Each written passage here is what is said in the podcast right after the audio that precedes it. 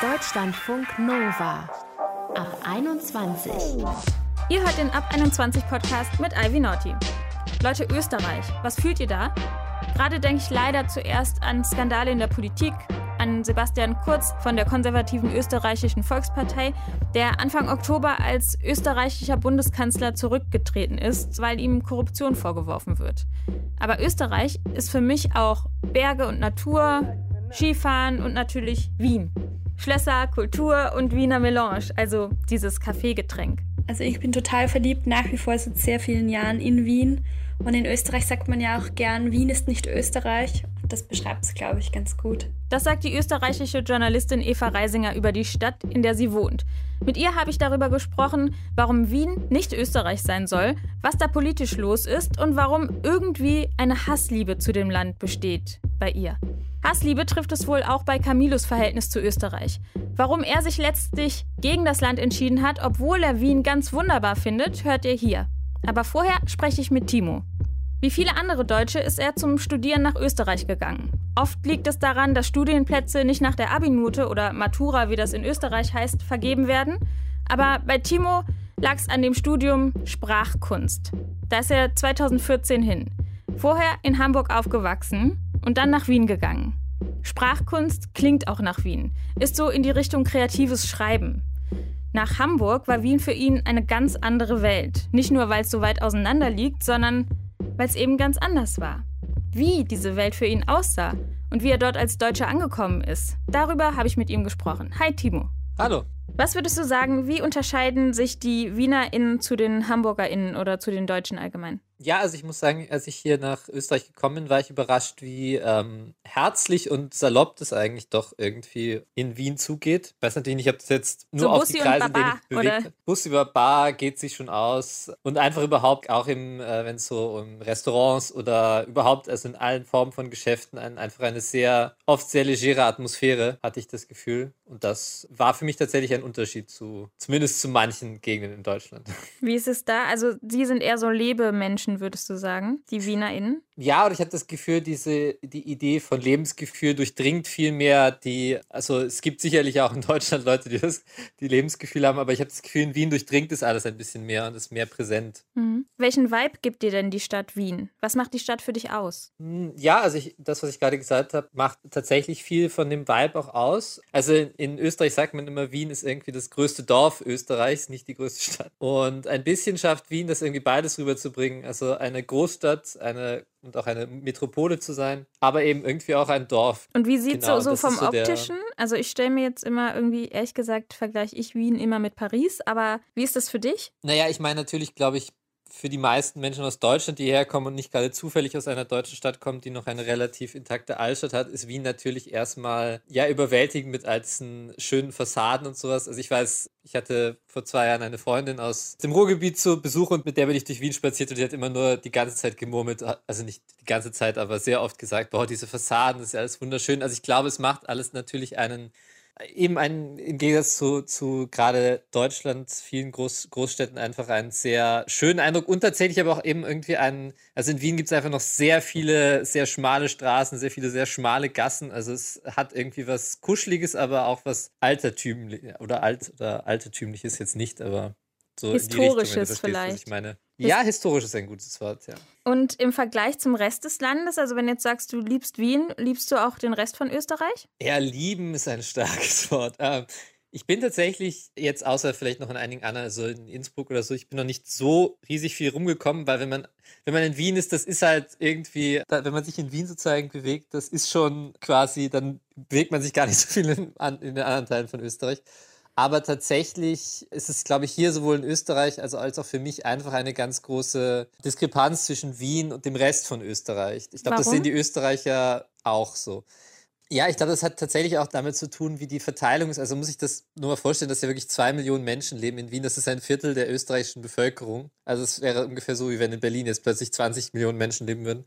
Und überhaupt in Wien ist halt die ganze Politik sozusagen geballt es ist schon fast, könnte man sagen, diese Diskrepanz irgendwie Stadt Wien und Land der Rest irgendwie. Und ja, ich glaube, das hat ganz viel damit zu tun. Also, das glaube ich in vielen Teilen Österreichs immer noch so, man über Wien denkt, ah ja, das, in Wien sitzen die feinen Herren oder sitzen die Leute. Und es ist auch so, dass die tatsächlich die meisten jungen Leute, die irgendwo anders in Österreich aufwachsen und dann irgendwie, keine Ahnung, in Österreich was erleben wollen, jetzt blöd gesagt, die gehen dann eigentlich irgendwie zum Studium oder auch sonst zum Arbeiten direkt irgendwann dann nach Wien. Also diese Diskrepanz sozusagen. Mhm. Du bist ja auch zum Studieren nach Wien gegangen. Wie haben die WienerInnen auf dich als deutschen Studierenden reagiert? Also wenn sie selber Deutsche waren, dann gut. Es gibt tatsächlich sehr viele, also sehr viele, zumindest viele Deutsche, die herkommen zu studieren. Also man bewegt sich da auch immer teilweise in, in, in deutschen Kreisen. Aber die ÖsterreicherInnen und speziell die Wienerinnen haben eigentlich gar nicht so negativ reagiert. Allerdings tatsächlich macht es eben auf jeden Fall einen Unterschied, ob man jetzt äh, aus irgendeinem Teil von Österreich kommt oder ob man aus Wien sogar kommt oder ob man aus Deutschland kommt. Also es ist sozusagen ein gewisses Restbefremden, was sich jetzt nicht in Unfreundlichkeit ausdrückt, aber so, so eine gewisse Distanz ist vielleicht manchmal noch da, zumindest am Anfang. Hm, ist das aber schon so ein, hat man so ein Deutschküche, ach, die kommen einfach zum Studieren hier rüber, die wollen hier nur Kaiserschmarrn essen und äh, sowas? Ist es anders? Ich glaube, das gibt das freundlicher. Na, das, ich, ich glaube genau, das, was du gerade beschrieben hast, gibt es auf jeden Fall. Ich glaube, gerade speziell in den Kunstkreisen, in denen ich mich bewegt habe, gab es dann solche Klischees eher nicht, äh, sondern da war es mehr so, okay, das ist ein Deutscher, der versteht wenig von Österreich. Ich glaube eher, das ist sowas, das, was sich die meisten ÖsterreicherInnen denken, sobald sie hören, dass man aus Deutschland kommt, dann so, dann ist es so, okay, diese Person versteht nichts von Österreich, sondern hat bestenfalls sozusagen einen, wenn sie schon etwas länger hier ist, so einen ganz guten Eindruck, aber es ist nicht so dieses, also die Person versteht nichts von uns sozusagen oder von gewissen Aspekten von uns. Hm, und siehst du das auch so? Naja, ich bin jetzt ja wirklich schon etwas länger hier, deswegen kann ich mittlerweile, äh, weiß ich ja das zum Beispiel mittlerweile, dass Leute, die gerade irgendwie aus Deutschland kommen und noch nicht lang, so lange da sind, so beäugt werden. Also mittlerweile offenbaren ÖsterreicherInnen mir das auch schon, hm. äh, wenn sie hören, wie lange ich hier bin. Aber Wie? klar, am Anfang ja, habe ich das schon natürlich auch so gemerkt, dass dann über bestimmte Themen ich nicht mitreden konnte und über bestimmte Themen auch nicht mit mir geredet wurde. Also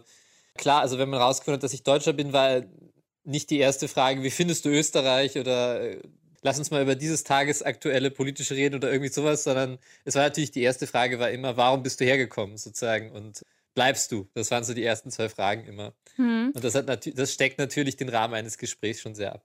Und wie hast du dich dann eingelebt? Weil ich kenne Deutsche und ich höre das auch ein bisschen bei dir, die sich so eine Art Wienerisch angeeignet haben, um vielleicht so ein bisschen in der Masse unterzutauchen und nicht aufzufallen.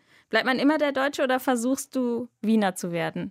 Du redest ja auch so ein bisschen nicht Hochdeutsch. Äh, nein, es ist tatsächlich, also ich habe das gar nicht bewusst adaptiert, aber das ist tatsächlich etwas, glaube ich, was man sich mit der Zeit zulegt. Ich würde, natürlich ist es bestimmt unterbewusst ein Versuch, sich anzupassen oder zumindest einfach irgendwie nicht direkt als Deutscher entlarvt zu werden, was tatsächlich jetzt schon öfter mal passiert, dass ich mit Leuten ein halbes Gespräch habe und erst nach einem halben Gespräch fragen sie mich, wo ich herkomme und argwöhnen vielleicht, dass ich Deutscher bin, aber sind sich gar nicht mehr so sicher.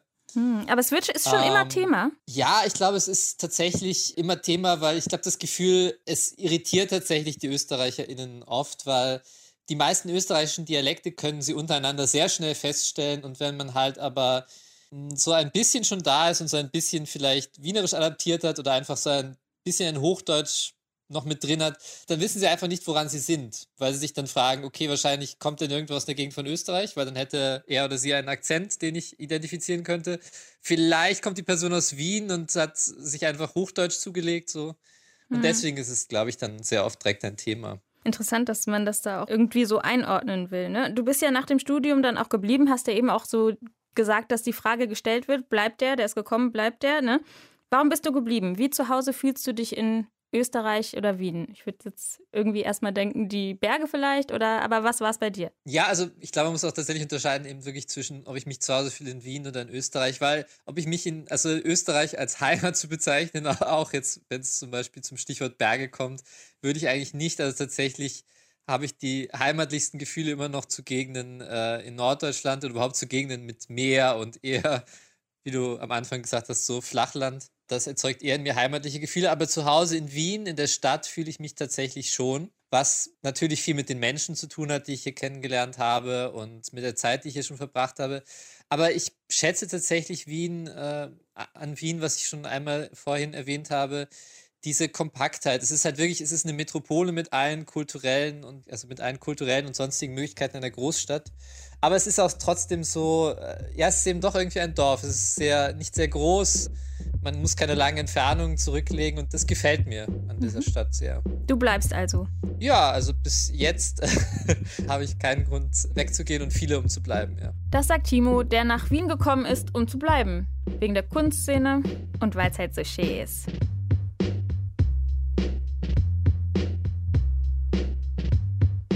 Deutschlandfunk Nova. Das ist Eva, die ist aus Österreich. So wurde Eva in Berlin auf Partys vorgestellt, wie so eine Art Trophäe. Dann versuchten die Deutschen mit mittelmäßigem Erfolg Evas Dialekt nachzumachen, schwärmten von Wien, Apfelstrudel und den Alpen. In der letzten Zeit hatten die deutschen Schlagzeilen über Österreich aber mehr zu tun mit Sebastian Kurz, Korruption, Rechtsruck. Was das für Evas Österreich-Gefühl verändert hat, darüber habe ich mit ihr gesprochen. Sie ist 29 und lebt mittlerweile wieder in Wien. Von dort berichtet sie als Österreich-Korrespondentin über die Hassliebe zwischen Deutschland und Österreich. Hi Eva. Hi, ich freue mich sehr hier zu sein. Cool. Ich habe von Menschen gehört, die in Österreich leben, dass sie gerade sagen, sie würden sich für das Land schämen. Kennst du das mhm. Gefühl? Ja, ich kenne das Gefühl sehr gut und ich glaube, ich bin aus diesen Gründen Österreich-Korrespondentin geworden beim jungen Medium von der Zeit damals und habe dann auch aus diesen Gründen das Buch geschrieben, weil eigentlich jede Redaktionssitzung so war, dass mich alle gefragt haben, Eva, was ist mit Österreich? Schämt ihr euch nicht? Also was ist da los? Und ich versucht habe, irgendwas zu erklären, was natürlich super schwierig ist, weil es auch jetzt nicht einen Grund gibt, warum Österreich so ist, wie es ist. Aber das Gefühl, sich zu schämen, kenne ich gut. Also ich muss sagen, bei mir und in meinem Umfeld ist es in den vergangenen Wochen ehrlich gesagt eher das Gegenteil, dass man sagt, wenigstens kommt es jetzt mal raus, wo man Tendenzen ja schon lange wusste oder vermutet hat. Also strafrechtlich will ich da natürlich nichts dazu sagen. Ähm, da gibt natürlich die Unschuldsvermutung, aber rein moralisch, glaube ich, zeigt das schon ein klares Bild von dem, wie es in Österreich einfach zugeht wie ähm, unsere höchsten Politiker und Politikerinnen miteinander kommunizieren. Ja, schämen müssen wir uns, glaube ich, des Öfteren in diesem Land. Warum? Also ich finde ja, jetzt geht's ja einigermaßen, aber vor einigen Jahren hatten wir vor Ibiza, man erinnert sich, die ÖVP ähm, mit der FPÖ in einer Koalition. Das ist in etwa so, wie wenn CDU, CSU mit der AfD eine große Koalition machen mhm. würde. Also ÖVP, Österreichische Volkspartei, da ist der Sebastian Kurz drin.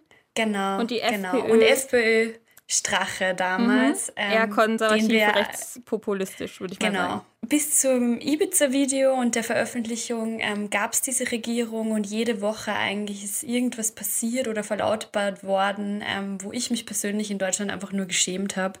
Weil da wurde so gegen Volksgruppen gehetzt, gegen Minderheiten. Da ist man so offen gegen alles Mögliche vorgegangen. Und das war, finde ich, eine, wirklich eine Zeit, wo ich selbst ein es war ja mein Beruf, mir öfters dachte habe, ich kann mich eigentlich nicht mehr damit auseinandersetzen, was da die ganze Zeit passiert.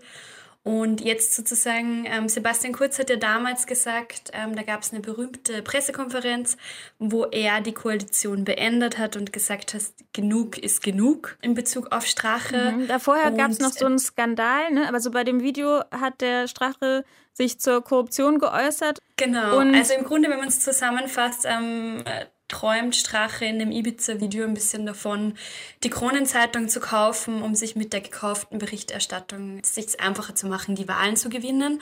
Und wenn man es jetzt sehr scharf formuliert und die Vorwürfe stimmen, so wie sie jetzt die WKSDA hat, also die Staatsanwaltschaft hat, dann hat Sebastian Kurz was Ähnliches scheinbar genauso geschafft. Also er hat sich Berichterstattung bei einem der größten Medien in Österreich, die Österreich auch heißt, die Zeitung, ist ein bisschen verwirrend, zumindest Meinungsumfragen und Berichterstattung gekauft. Das ist aktuell der Vorwurf, gegen den ermittelt wird. Mhm, deshalb ist er jetzt auch erstmal zurückgetreten. Ne?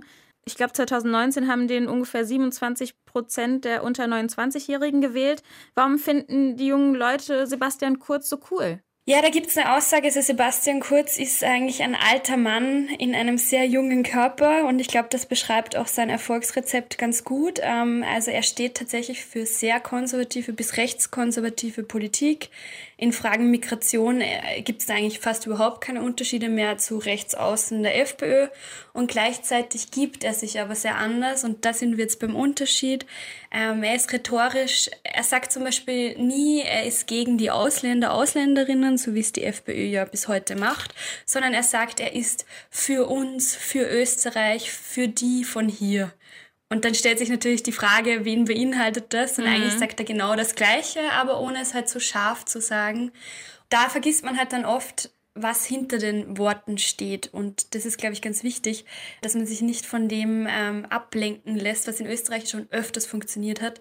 So, also in Österreich wird das genannt Faschismus, also von Fesch abgeleitet, dass man sich sozusagen von diesem ja doch sehr eigentlich perfekten Schwiegersohn, unschuldig wirkenden Politiker alles sagen lässt und halt nicht hinterfragt, was da auch dahinter steht. Und jetzt hast du jetzt mal weg von der Politik und hin zu den Menschen, sag ich mal. Du hast geschrieben in deinem Buch, Deutsche lieben ÖsterreicherInnen, umgekehrt aber nicht. Woran beobachtest du das? Woran machst du das fest? Ja, eigentlich, also ich glaube, jede Person, die in Österreich aufgewachsen ist, kann das bezeugen dass es halt einen sehr verfestigten tatsächlich Deutschland-Hass gibt. Und ich dachte immer, der ist total okay, weil der auf Beidseitigkeit beruht und das sind halt so Feindseligkeiten, die man halt so mit sich herumträgt auf beiden Seiten. Und für mich war das dann wirklich in Berlin so, dass es mir total die Augen geöffnet hat, so wie sehr die Leute dort Österreich und vor allem Wien auch feiern, dass ich mir dachte, boah, das ist total arg irgendwie. Schnitzel, genau, Sissi, Schnitzel, die Mehlspeisen und mhm. das Wandern und dann gibt es ja auch popkulturell einfach ganz viele ja, Dinge, die voll. jetzt seit Jahren in Berlin total gefeiert werden. Und ich dachte mir dann immer so, boah Gott, bitte kommt's nicht nach Österreich, wenn ihr dann da seid. Ähm, werdet ihr merken, die Leute hier sind halt oft nicht so freundlich und ja, da gibt's halt ganz viele Untersuchungen dazu, warum muss Österreich so ein Problem haben mit Deutschland. Ich glaube, da geht's ganz viel um Komplexe und dass man sich selbst eine Identität macht, dadurch, dass man sich von wem abgrenzt. Und das weiß man ja auch aus der Forschung. Nach dem Zweiten Weltkrieg wollte Österreich einfach vor allem nicht Deutschland sein und von sich von dem allem abgrenzen. Und dann hat man sich halt auf Sissi und alles Traditionelle, was irgendwie äh, möglichst unproblematisch konzentriert. Du hast ja auch geschrieben, ne? ihr sagt manchmal so, sei nicht so deutsch. Stimmt es? Und wann sagt ihr das? Ja, ich kann dazu erzählen, ähm, ich bin in der Nähe gerade in einem Urlaubsort in Salzburg ähm, zum Schreiben fürs nächste Buch und ich bin zwei Stunden aus dem Zug gestiegen. Da meinte einer dann zu dem, weil der halt mehrmals auf den Knopf gedruckt hat und man kann erst draufdrücken, äh, wenn der Zug steht und sie hat ihm das halt gesagt. Und er dann so, ja, das weiß ich eh. Und dann hat sie zu ihm gesagt, ja, bitte, Sie brauchen jetzt nicht so deutsch sein also im Dialekt. Mhm. Und das sind dann genau die Situationen. Da war es jetzt auch noch zu, zu einem Deutschen, der hat sich dann furchtbar aufgeregt. Das ist halt so, also ich finde es auf eine humorvolle Weise und so geht das uns Österreichern und Österreicherinnen ja vielleicht noch irgendwie Schmäh durch. Was? Schmäh? Was? Ja, Schmäh? Schmäh? Schmäh ist dann Humor. Also, ah, ja, ja ach, genau. ihr habt genau. keinen. Das sagst du mit. Da geht euch der ja, Schmäh genau. durch, ihr habt keinen Humor. Okay. Genau. Du hast ja auch eine Zeit lang in Berlin gelebt. Wie genau. war es dann, die Österreicherin zu sein? Ja, also die Österreicherin zu sein war, wenn man es mal alles Politische so zur Seite gibt, tatsächlich immer sehr einfach und sehr schön, weil jeder und jede hat irgendeine Österreich-Geschichte, war da mal wandern als Kind oder Skifahren oder liebt Wien oder liebt zumindest das Essen. Ähm, und wir hatten es da eigentlich tatsächlich, also ich und äh, halt ein paar Freunde und Freundinnen aus Wien, die auch in Berlin leben, immer tatsächlich sehr einfach. Ähm, und wir hatten immer das Gefühl, wir haben so einen Startvorteil, den wir uns überhaupt nicht verdient haben, unserer Meinung nach. Vor allem nicht Deutschen gegenüber, jetzt wo wir das besprochen haben, wie feindselig wir oft selbst sind hatte ich wie so eine einseitige Liebe, ne? Ja, es ist wie so eine einseitige Liebesbeziehung und ein Freund von mir hat mir dann mal erzählt, dass ihn sogar der Friseur dann eingeladen hat auf seinen Haarschnitt, wie er erfahren hat, er ist aus Wien. Hm. Und äh, das ist, also so, das darf man sich, glaube ich, ähm, wenn man aus Deutschland nach Österreich in den Urlaub fährt, nicht erwarten. Okay, also nichts darauf einbilden, dass man die Leute da toll findet und äh, die ganzen schönen ja. Dinge, äh, man wird vielleicht nicht so ja. nett begrüßt. Gibt es denn auch Klischees, mit denen du aufräumen möchtest? Gegenüber ÖsterreicherInnen? Mhm. Oder, Oder, gegen, ja, mhm. generell in dieser Beziehung. Also kann da nochmal eine Liebe funktionieren? Ich glaube auf jeden Fall, eine Liebe kann funktionieren und ich glaube, im Endeffekt müssen wir uns eingestehen, wir und Deutschland sind total ähnlich und Deutschland macht einfach einige Dinge sehr viel klüger als wir. Und das sollten wir uns vielleicht einfach abschauen, anstatt dann immer neidisch zu sein wie auf so einen großen Bruder oder eine große Schwester. Und sonst würde ich sagen, stimmen die Klischees tatsächlich, glaube ich, auf beiden Seiten des Öfteren. Und ich kann dann nur raten aus deutscher Sicht, dass man dann, bei uns wird man sagen, gescheit zurückreden, also nicht, sich nichts gefallen lassen und möglichst ähm, sofort drauf reagieren und nicht versuchen, den Dialekt zu reden. Das ist, finde ich, das, so wie ich nie schönes Hochdeutsch reden werden kann, schau, das war jetzt auch kein deutscher Satz, mhm. obwohl ich mich schon bemühe, wird das auch nie funktionieren. Und das ist was, da sind die Leute hier total allergisch drauf. Also, da geht vielleicht noch was in der Beziehung zwischen den Deutschen und den ÖsterreicherInnen. Eva ist aber wirklich tief in der Auseinandersetzung mit Österreich drin. Sie hat darüber sogar ein Buch geschrieben. Österreich, was geht, heißt das.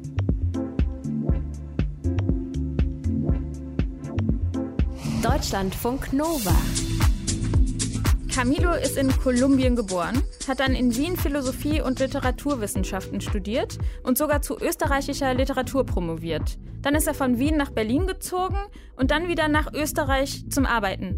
Aber diesmal war es Salzburg. Lange geblieben ist er in Salzburg nicht, war halt nicht Wien. Und jetzt lebt er doch lieber wieder in Berlin. Warum er sich gegen Österreich entschieden hat, darüber habe ich mit ihm gesprochen. Hi Camilo. Hallo Ivy.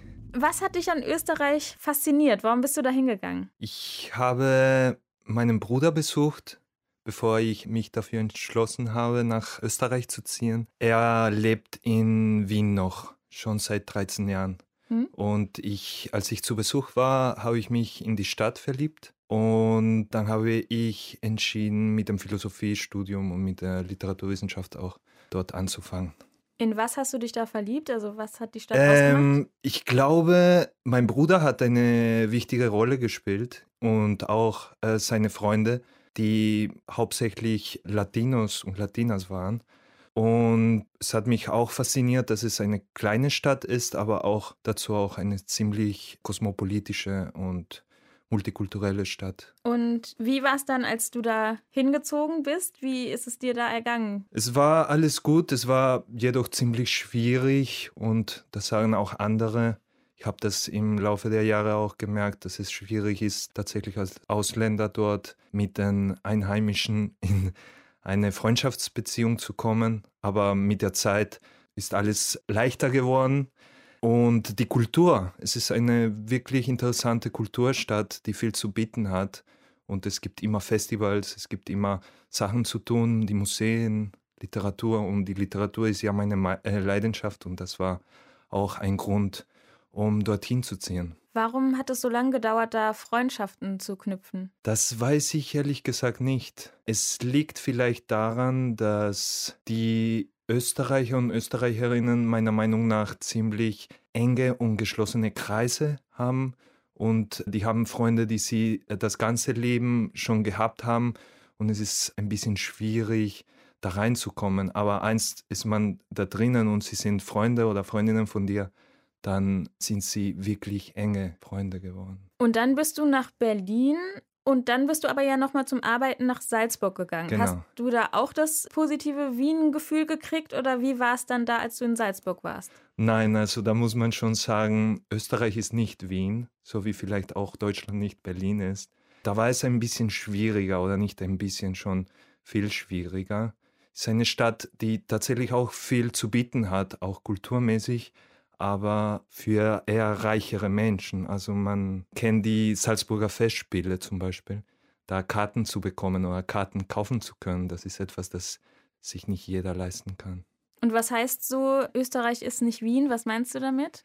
Also auch als Ausländer und noch dazu als Homosexueller in einer Provinzstadt wie Salzburg ist es tatsächlich nicht so leicht, ein Leben zu machen als in Wien.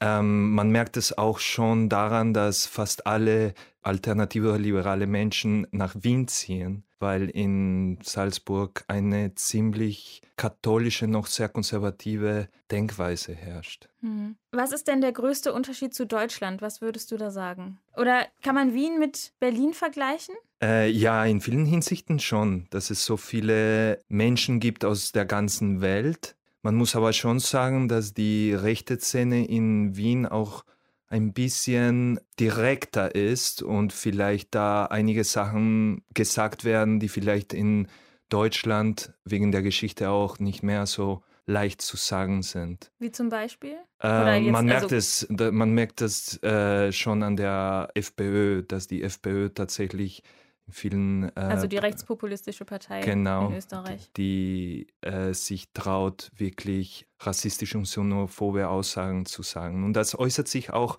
in der Bevölkerung. Das ist aber tatsächlich in Salzburg war das noch präsenter. Und das ist vielleicht auch in Berlin so.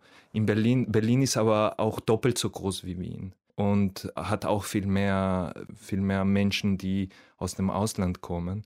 Und das macht, dass Berlin vielleicht ein bisschen offener ist als, als Wien. Und warum hast du dich dann konkret für Berlin und gegen Österreich entschieden? Du bist ja dann aus Salzburg wieder zurückgekommen nach Berlin. Ja, genau. Ich habe eine Stelle bekommen in Salzburg als wissenschaftlicher Mitarbeiter, um an meiner Doktorarbeit zu arbeiten. Alles war gut. Mein Chef war toll. Also die Uni war auch sehr gut. Man muss auch sagen, die Uni Salzburg hat auch äh, extrem viel Geld, was man auch zu erwarten hat in so einem reichen Land wie Österreich.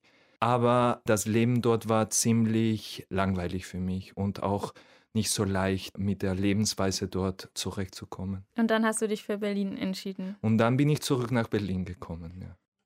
Das klingt, klingt nach krassen Erfahrungen, die Camilo gemacht hat und ein heftiger Unterschied zwischen in Wien leben und in Österreich leben, also Salzburg leben. Naja, deshalb lebt Camilo jetzt eben in Berlin und konnte zu uns ins Studio kommen. Wir haben heute über Österreich gesprochen. Über Wien, über Skandale und über, mh, hm, ich sag mal, Liebe. Oder ob da noch was gehen kann zwischen Österreich und Deutschland. Die Journalistin Eva Reisinger sagt, eher ja, solange niemand einen Wiener Dialekt zu droppen versucht, mit dem die Person nicht aufgewachsen ist. Timo ist in Wien lebender Deutscher und hatte da schon so einen Wiener Vibe in der Stimme, muss ich sagen. Studiert ja auch Sprachkunst, aber scheint okay zu sein mit seinem Wienerisch. Er ist ja seit 2014 da und will auch nicht wieder weg. Camilo dagegen wollte ganz schnell wieder weg. Aus Salzburg. Auch wenn er von Wien vorher absolut gecharmt war. Aber Österreich scheint auch nicht Wien zu sein. Das wurde hier zumindest so gesagt. Komisch. Ich dachte, Wien wäre in Österreich. Muss wohl selbst nochmal wieder hin und nochmal nachspüren. In den Bergen oder bei einer Melange. Ich freue mich schon drauf. Gefreut hat es mich auch mit euch. Habt eine gute Zeit. Ich sag Bussi und Baba. Nehme ich mir jetzt mal raus. Nochmal für alle, die kein Wienerisch verstehen. Ich bin Ivy Naughty und sag Tschüss.